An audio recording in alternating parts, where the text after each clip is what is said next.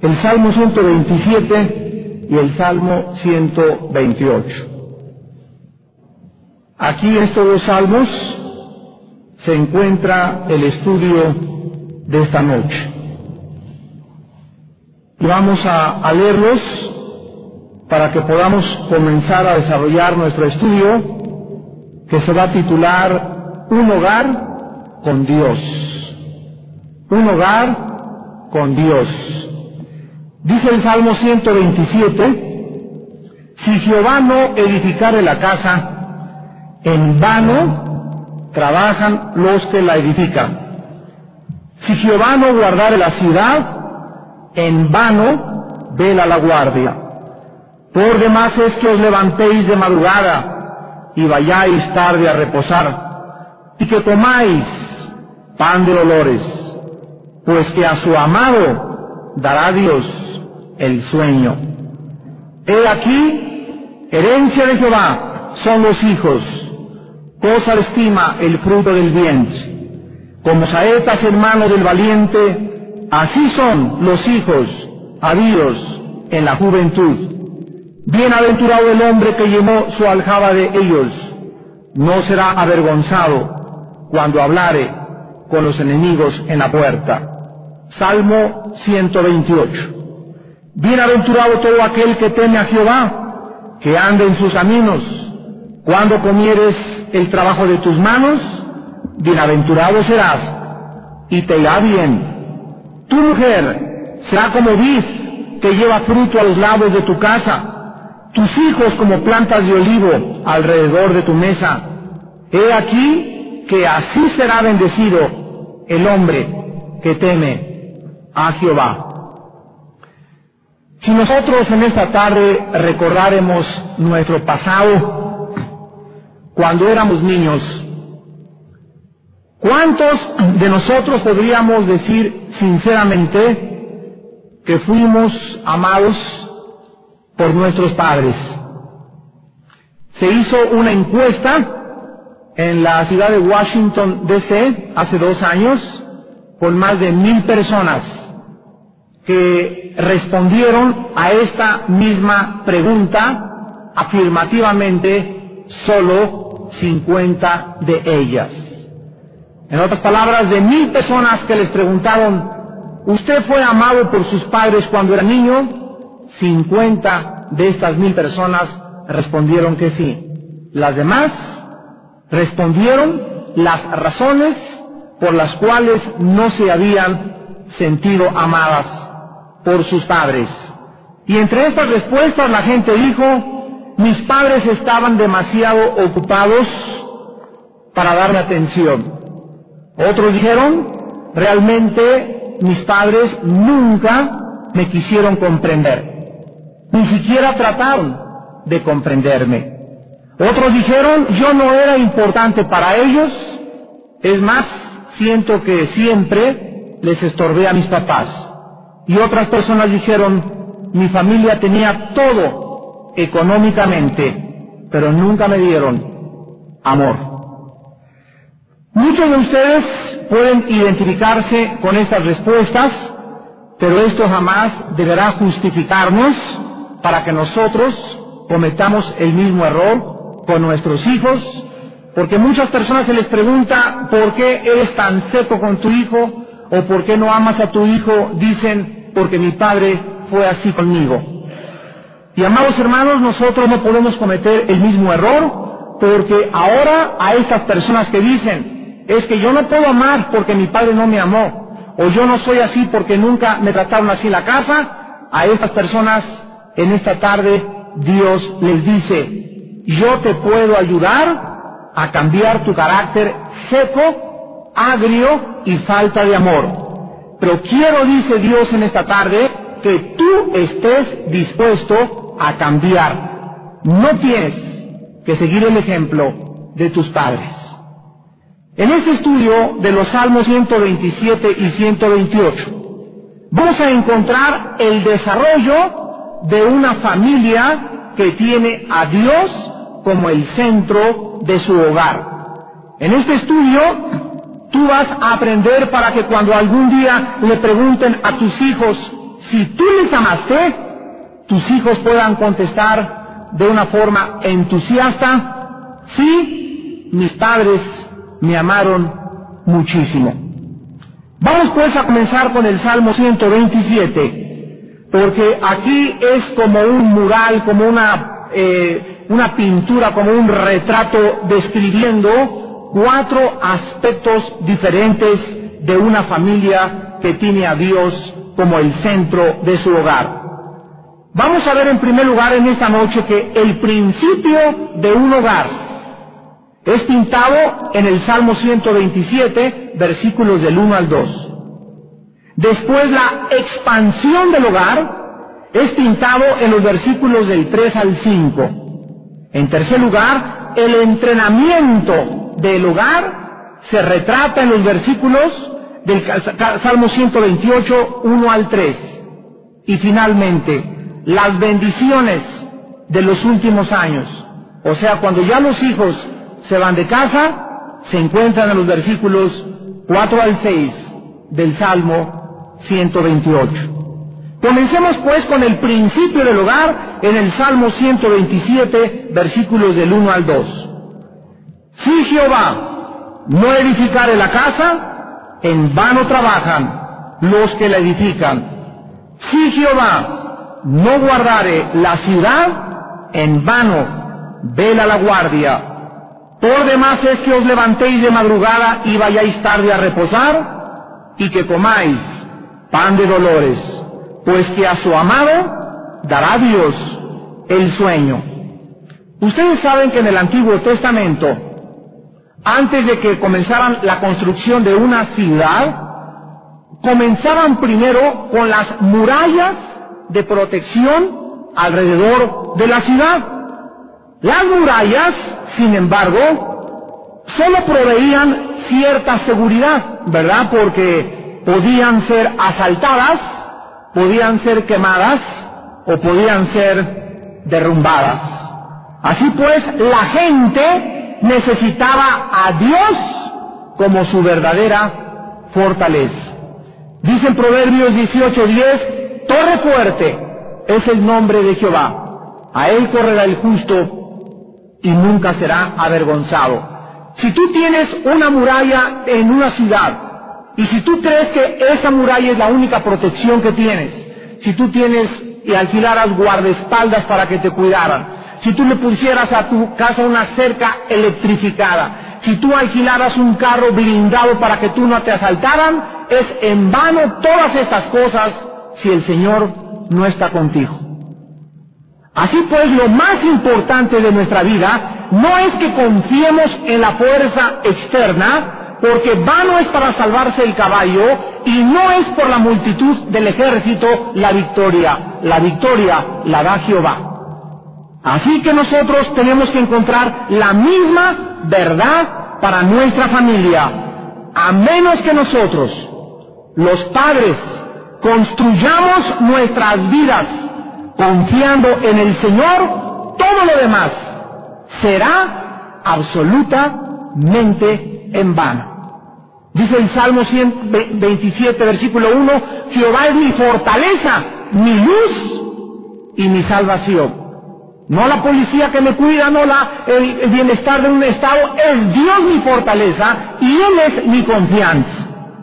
Sin el Señor en el hogar, así como las murallas de Jericó cayeron al primer grito, tu casa se derrumbará. Desgraciadamente, muchos padres creen que si tan solo trabajan más duro, si trabajan los dos de las ocho de la mañana a las ocho de la noche, podrán encontrar y formar, edificar y establecer un hogar más fuerte, haciendo a un lado la verdad espiritual que dice la Biblia en el versículo 2. Por demás es que te levantes muy temprano, por demás es que te vayas tardísimo a dormir, y además de esto que te trabajas desde temprano hasta el anochecer como un burro, comes pan de dolores, dice la Biblia.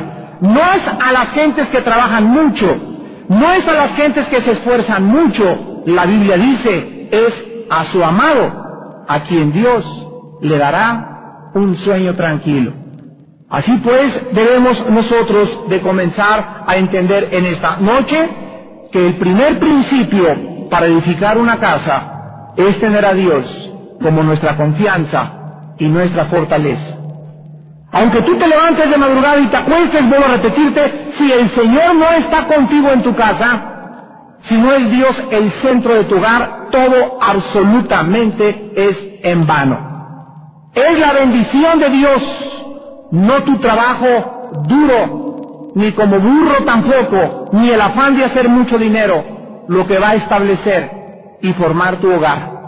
Nuestra confianza debe estar en Dios y en nuestra casa, no en el esfuerzo de nuestras manos. Esto no quiere decir que no trabajemos, no quiere decir que no nos esforcemos, pero debemos recordar que es más importante que tener a Dios en nuestro hogar que el trabajar demasiado. Porque si yo no tengo a Dios y trabajo demasiado, Dios no bendice mi trabajo. Pero si yo tengo a Dios y, y trabajo duro, Dios bendecirá mi casa y bendecirá mi hogar. Ahora actualmente hay un error muy grande en muchos padres y en muchas casas, porque ahora los dos trabajan. Y pues está bien que los dos trabajen, ¿verdad? Siempre y cuando no haya niños menores de edad en el hogar, como lo vamos a ver a continuación, siempre y cuando que no se descuide la educación y el entrenamiento de nuestros hijos. Porque no es verdad que Dios va a bendecir un hogar cuando los dos trabajan y los niños están siendo cuidados por personas extrañas y no por su madre, ni tampoco por su padre.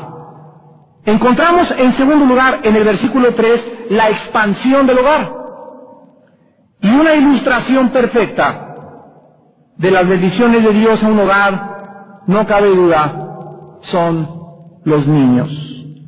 Con el nacimiento de un nuevo niño al hogar viene una nueva etapa para vivir.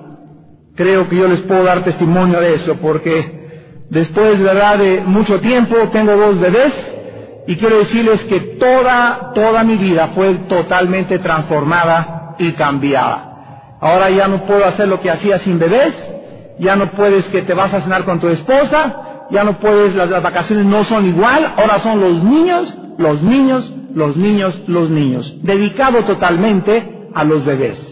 Y esto es así porque cuando vienen los niños cambia totalmente tu horario, cambian tus costumbres, cambian tus amistades, cambia todo absolutamente. Cuando un bebé llega a casa, es cambiada toda la familia radicalmente. Aquí se nos presentan tres distintas etapas de la bendición de los niños en el hogar. En primer lugar, en el versículo 3a, dice la Biblia, herencia de Jehová son los hijos. La palabra herencia es muy interesante en el original hebreo, porque es la palabra nachalá, así como suena, nachalá, y significa propiedad, significa posesión. Vamos a volverlo a leer en el original hebreo. He aquí, propiedad de Jehová son los hijos. O he aquí, son la posesión de Jehová los hijos. Dios nos está diciendo en esta tarde, que desde la perspectiva divina, nuestros hijos no son nuestros. Nuestros hijos son prestados. Nuestros hijos son de Dios, propiedad de Dios, posesión de Dios, y Dios nos los presta, no nos los regala. Nos los presta por un corto tiempo de nuestra vida y muy corto, por cierto. Generalmente estamos hablando de 15 o de 20 años. Cuando ya se casan y comienzan a crecer y emigran con su esposa y se casan y se van del hogar y pasa el tiempo y nos damos cuenta que menos y menos se acuerdan de nosotros. Porque esta es la ley de la vida. Siempre nos quedamos al final de nuestra vida solos. El otro día le decía a una hermana en México a mi esposa y le decía así, ¿sabes qué, manita? Le decía a mi esposa, cada vez amo más a mi viejito, porque he comprendido que mis hijos pues ya están grandes y se van, y al final nos tenemos que quedar mi viejo y yo. Así que cada vez le doy más atenciones a mi esposo y cada vez lo quiero más y cada vez le pido a Dios, dame más amor por mi esposo, porque al fin y al cabo nosotros vamos a quedarnos algún día muy pronto solos en el hogar. Así pues, Dios dice que nosotros somos solamente administradores de la vida de nuestros hijos. Es como la casa o el carro, todo lo que tenemos, nada es nuestro.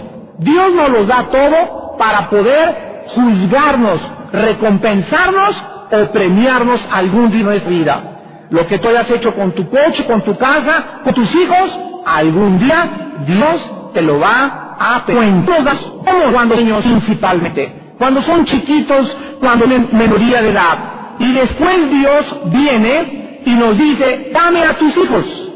Y según cómo se los demos, el entrenamiento que les hayamos dado, la forma como los eduquemos, en la proporción en la que los criamos, es en la proporción en que las bendiciones vendrán a nuestra vida.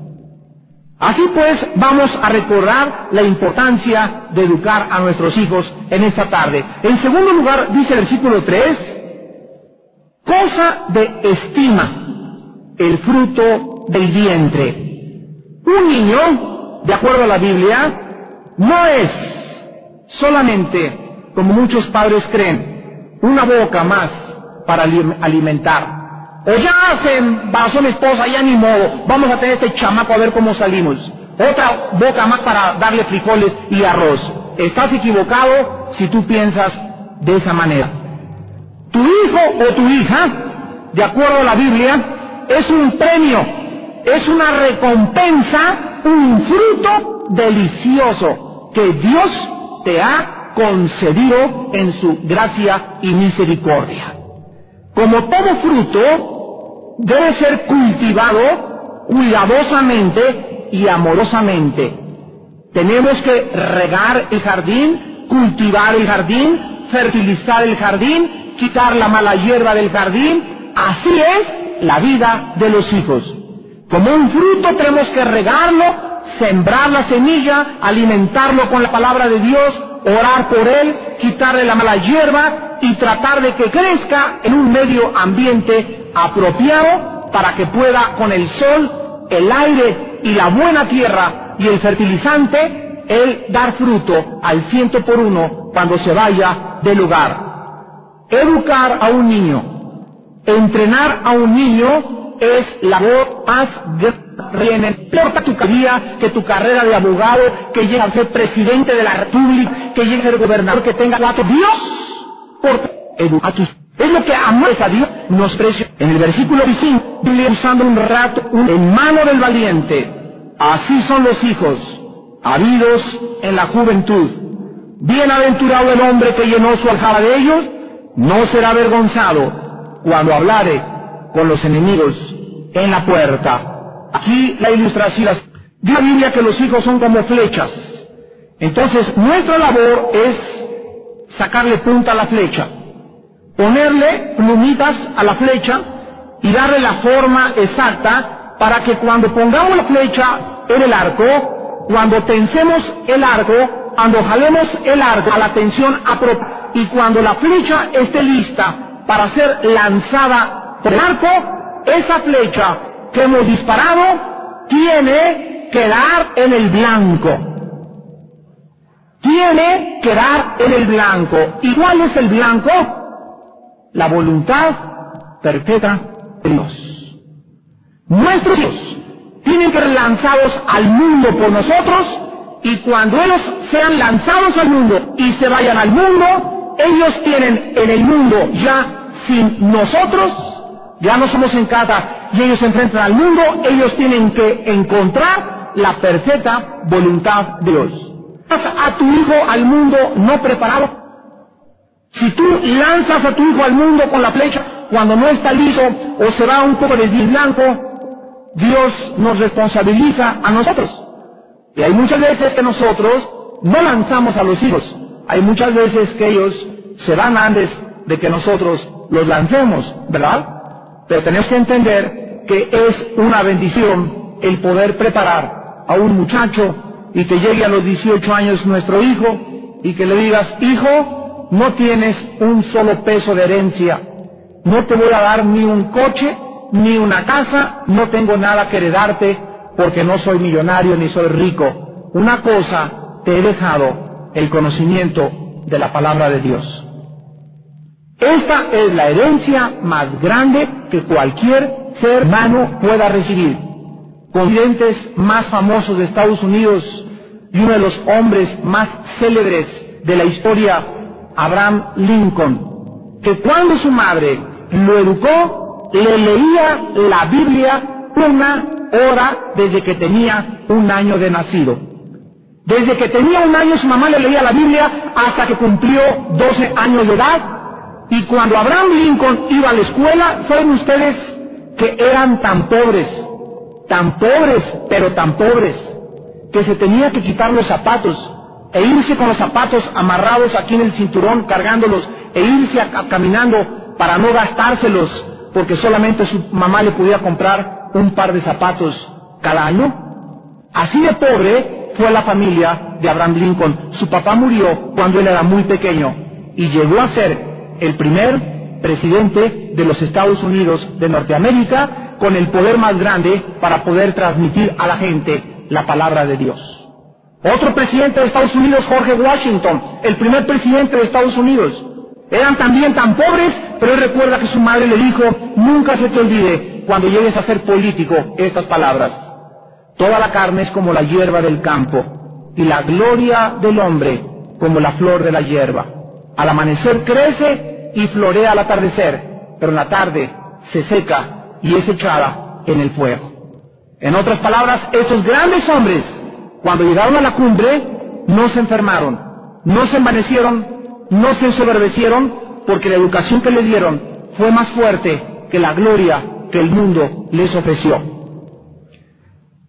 Tenemos en el Salmo 128 el entrenamiento en el hogar. Y dice, bienaventurado todo aquel que teme a Jehová, que anda en sus caminos. Cuando comieres el trabajo de tus manos, bienaventurado serás y te irá bien. Aquí encontramos otra descripción visual de un hogar feliz y el secreto de un hogar feliz. Vamos a observar de qué forma otra vez, amados hermanos, el Señor es la clave de tener una casa y de tener un hogar feliz. En el versículo 2 vemos que nuestro trabajo nos dará satisfacción si tenemos a Dios. Cuando comieres el trabajo de tus manos, bienaventurado serás y te irá bien. En segundo lugar, a través de Dios, la belleza de nuestra esposa y la presencia de nuestra esposa será fuente de alegría en el hogar. Versículo 3. Tu mujer será como vid que lleva fruto a los lados de tu casa. Y encontramos también que a través de Dios los hijos florecerán como plantas de olivo alrededor de nuestra mesa. Dice el versículo 3, tus hijos como plantas de olivo alrededor de tu mesa. Aquí es interesante que en el original hebreo, cuando dice tus hijos como plantas de olivo, el hebreo dice tus hijos serán como transplantados.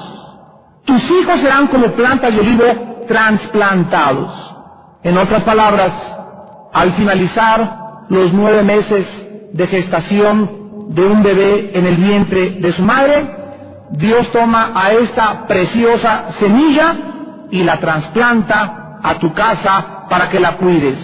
Aquí viene ya tu responsabilidad. Dios saca esa semillita que estuvo nueve meses en tu estomaguito, en, en tu matriz, y sale la semilla y ahora hay que regarla, darle alimento físico, cuidarla, prodigarle amores, prodigarle cuidados, etcétera, etcétera, para que cuando crezca sea como un árbol plantado junto a corrientes de agua, que dé su fruto a su tiempo y su hoja no caiga. Salmo 1, del 1 al 2. Esta es nuestra responsabilidad. Y quiero acabar en esta tarde con estas cuatro áreas que vamos a encontrar que son de tropiezo o cuatro áreas de amor en la vida de nuestros hijos y en la educación que les podamos dar. Vamos a comparar esto con Mateo capítulo 18 en el Nuevo Testamento. Y vamos a escuchar en esta noche las palabras importantes y solemnes del Señor Jesucristo. En Mateo 18, versículo 5, Cristo nos enseña el concepto que tiene su Padre de los niños. Veamos de qué manera, no el psiquiatra ni el psicólogo, de qué manera considera Dios a los niños. Cualquiera que reciba en mi nombre a un niño como este, a mí me recibe. Simplemente la lección es la siguiente. Nuestra actitud hacia los niños revelará nuestra actitud hacia Dios. Fíjense qué serio, qué profundo y qué responsabilidad tenemos. La actitud que tú tengas hacia tus pequeños va a revelar, va a manifestar la actitud que tú tienes hacia Dios. Pero también Cristo nos advierte en el versículo 6, y cualquiera que haga qué cosa? Tropezar. Cualquiera que haga tropezar alguno de estos pequeños que creen en mí, mejor le fuera que se le colgase al cuello una piedra de molino de asno y que se le hundiese en lo profundo del mar. Qué tremenda advertencia. Por lo cual, vamos a acabar en esta noche con cuatro consejos que nos van a ayudar a evitar, ¿qué cosa? Hacer tropezar a nuestros hijos. Ya vimos la hermura de nuestros hijos a los ojos de Dios. Ya vimos de qué forma tan maravillosa considera Dios a los niños. La importancia de nuestra responsabilidad. Y ahora Dios acaba diciéndonos en esta noche, cuidado, con que tú seas responsable de que tu niño o de que tu niña tropiecen. Y es tan grande, tan grande la advertencia que Dios nos hace, que vamos a tratar en esta noche de poder descubrir la forma en que podemos evitar hacerlos tropezar. Particularmente yo no quisiera que me amarraran una piedra al cuello y me aventaran al océano. Tú tampoco, ¿verdad? O sea, en otras palabras, dice el Señor, que el juicio contra una persona que tropieza a un niño es más grande que el juicio contra un criminal. ¿Escucharon lo que les acabo de decir? Tú puedes decir, yo soy una buena persona y le doy a mi esposa el cheque para que le pague la, la, escuela a los niños y les he comprado su bicicleta y les he comprado, pero yo puedo hacer lo que quiera. La Biblia dice que aunque esa persona se considera a sus propios ojos con buena opinión, el hecho de que tú hagas tropezar con tu conducta a tus hijos, Dios te lo va a demandar. En primer lugar, debemos evitar tropezar a nuestros hijos comenzando con la manera como escuchamos a nuestros hijos. Número uno, la manera como los escuchamos. La manera como tú escuchas a tus hijos va a revelar tu interés o tu falta de interés en ellos. No escuchar a tu hijo es la manera más fácil de levantar una muralla, una, una, una, una, este, una cerca, algo que se interponga entre tú y entre ellos. Tú no escuchas a tu hijo, ni tienes tiempo para escuchar a tu hijo, porque siempre estás ocupado y no me molestes, no me interesa, se hace una barrera de separación entre el padre y entre el hijo y es la forma más fácil de herir a un niño y también a un adolescente. Escuchar no es una actividad de solamente, a ver, dime qué quieres y te paro el oído. Escuchar involucra interés en él. Tratar de comprenderlo.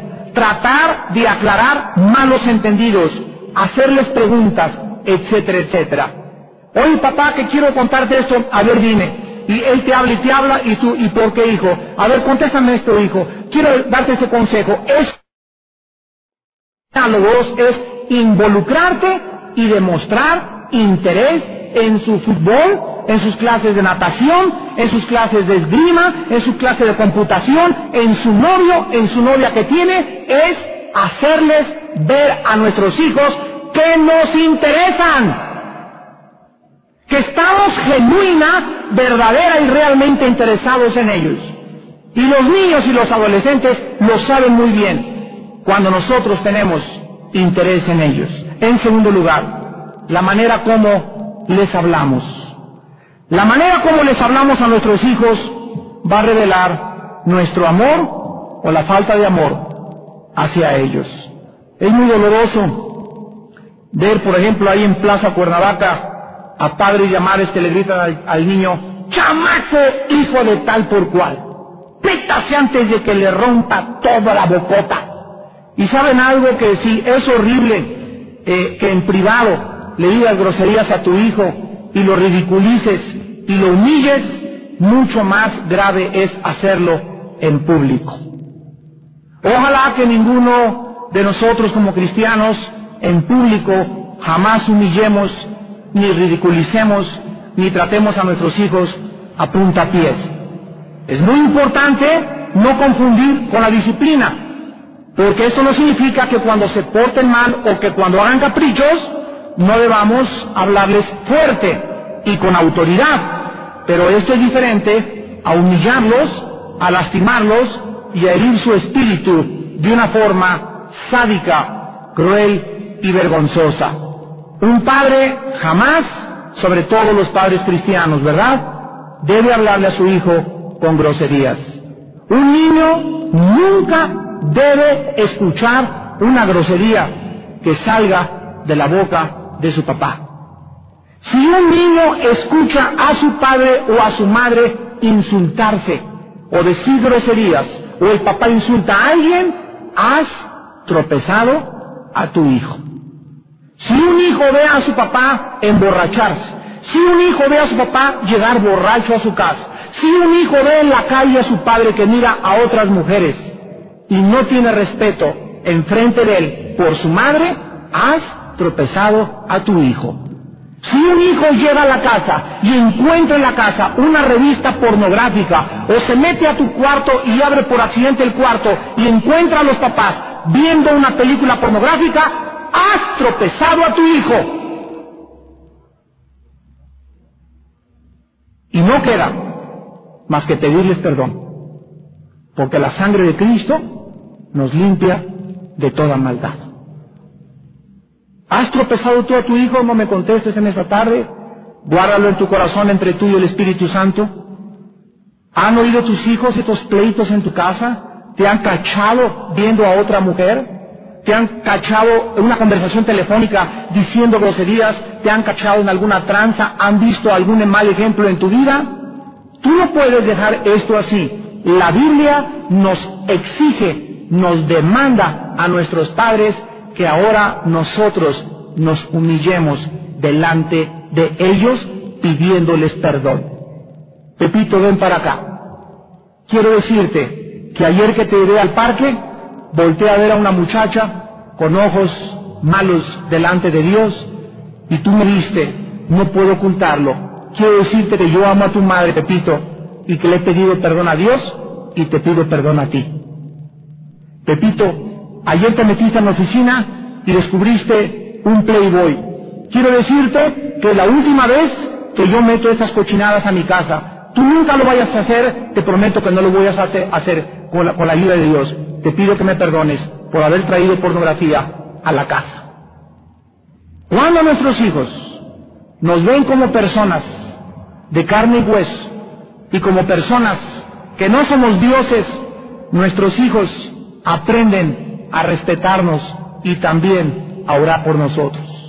Porque entonces Pepito va a llegar a su casa esa noche y le va a decir, Padre Santo, gracias por el papá que me has dado, que ha pedido perdón. Yo te pido por él que lo fortalezcas para que solo ame a mi mamá. Esta es la forma en que podemos sanar las heridas que les hemos causado. Entre el tercer lugar, la manera como los disciplinamos la forma como los disciplinamos, la manera como disciplinamos a nuestros hijos revelará nuestro amor o nuestra falta de misericordia o sentimentalismo hacia sus vidas. Muchos padres cometen dos extremos y dos errores muy grandes en la educación de los niños. Uno, tratarlos a puros golpes, mentadas de mamá, groserías, herirlo, chamaco fulano de tal, mejor no hubieras nacido, eres un bruto, nunca hubieras venido a este mundo, si eres tienes hasta las orejas las tienes de burro, nada más pareces la cola que tienes de hipopótamo, etcétera, etcétera, y dale, y dale, y dale, y a patadas y puntapiés. Esto se llama dictadura. Y el otro error es mi chinchulín tan bonito, tan lindo. Ay, porque yo a mi nene. Ay, no se enoje mi nene. Demasiado sentimentalismo y nunca la madre le da una buena nalgada. La primera es dictadura, la segunda es sentimentalismo, porque la Biblia dice, el que detiene el castigo, a su hijo aborrece. Debemos pues nosotros disciplinar a nuestros hijos, sí, pero con amor. Debemos marcarles límites, sí, pero con misericordia. Debemos hacerles ver que nosotros realmente mandamos en la casa, pero al mismo tiempo no mandamos como un dictador, mandamos como padres amorosos y como Dios trata con cada uno de nosotros. A un niño se le deben marcar límites en un hogar siempre. Eso no se agarra, Pepito. Pepito va y lo agarra. Pepito, eso no se agarra. Pepito, eso no se agarra. Pepito, no se agarra hasta la quinta vez.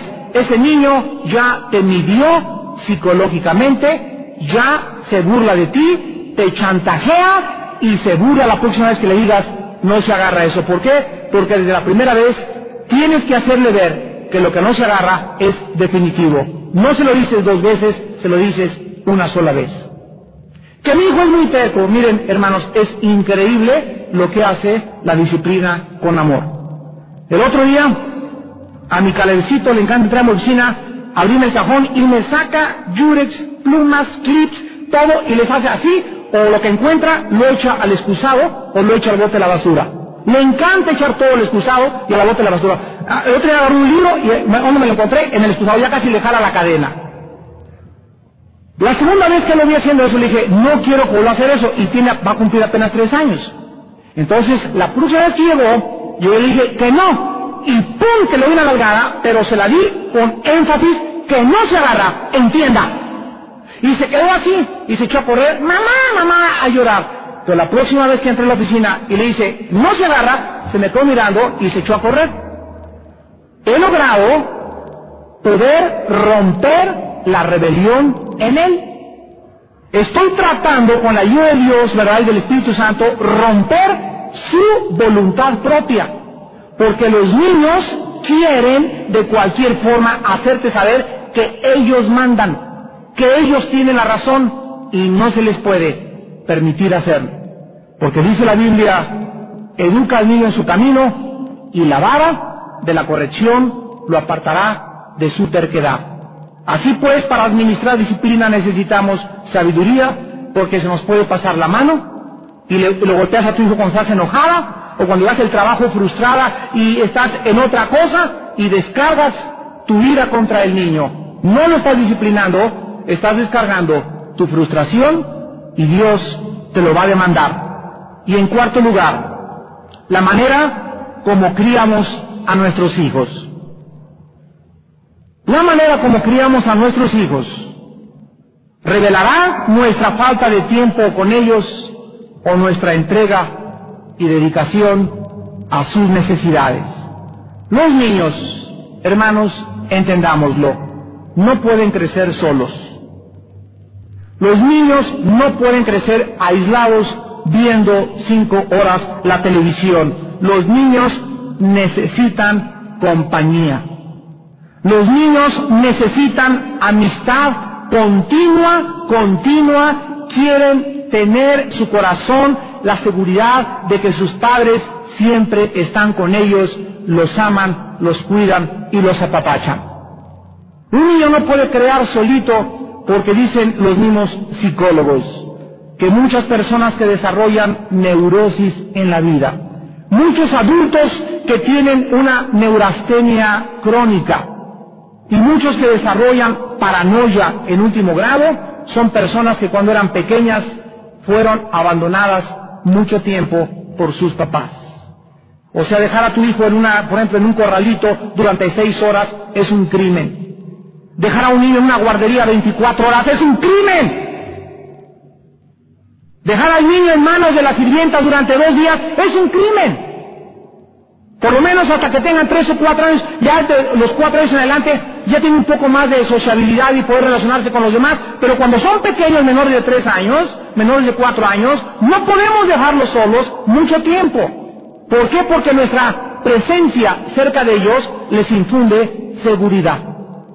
Ya que tiene la niña cuatro o cinco años, ya se puede quedar con la abuela, se puede quedar con la tía, pero mientras son pequeños, los hijos no necesitan. Muchos papás quieren sustituir la compañía que les debemos dar por televisión, que hace sustituir del padre y de la madre. Muchísimos niños en la época que vivimos son alimentados, son vestidos, son cuidados y son educados por todos, menos por su madre y por su padre. En guarderías, con sirvientas, con familiares, etc. No podemos, Cristo, amar a un niño que nunca hemos podido conocer, ni tampoco esperar que un niño pueda a un padre y a una madre que nunca tienen tiempo de estar con él. Cosa de estima es el fruto del vientre, propiedad de Jehová, son nuestros hijos. ¿Qué estás haciendo con tus hijos? ¿Cómo has educado a tus hijos ¿Para quién tienes más tiempo? ¿Para tu trabajo o para tus hijos? En esta noche respondamos esto con honestidad y sinceridad delante de Dios, porque la Biblia dice en el Salmo 128, versículo 4, Así será bendecido el hombre que teme a Jehová. ¿Quieres la bendición en tu casa? Teme a Dios con todas las fuerzas. Ama a Dios con toda tu mente, con todas tus fuerzas y con toda tu alma. Y dice la Biblia, tus hijos como plantas de olivo alrededor de tu mes. El secreto de un hogar feliz es que Dios vive en medio de ustedes y solo Cristo es glorificado en medio de tu hogar. Inclinemos nuestra. Si Jehová no edifica tu casa, todo lo que estás haciendo es en vano. Si Jehová no guardare la ciudad, aunque haya ejército y aunque haya policía, es en vano la seguridad. Por demás es que te levantes de madrugada y te vayas tarde a acostar. Y además que comas pan de dolores, porque a su amado dará Dios el sueño. Señor, en esta noche confesamos que tú eres la roca de nuestro hogar, el fundamento de nuestra casa, y que sin ti, Señor, como padres, no podríamos nunca saber educar a nuestros hijos. Ayúdanos, Señor, con esta responsabilidad tan grande que nos has entregado de ser padres y madres, de seres humanos que esperan en nosotros para darles de comer, que esperan de nosotros para poder vestirlos, que esperan en nosotros ver ejemplo, que esperan ver en nosotros convicciones, que esperan ver cómo se aman sus padres para que ellos puedan creer que verdaderamente somos discípulos de tu Hijo Jesucristo. Damos toda la gloria y toda la honra por los siglos de los siglos. Amén.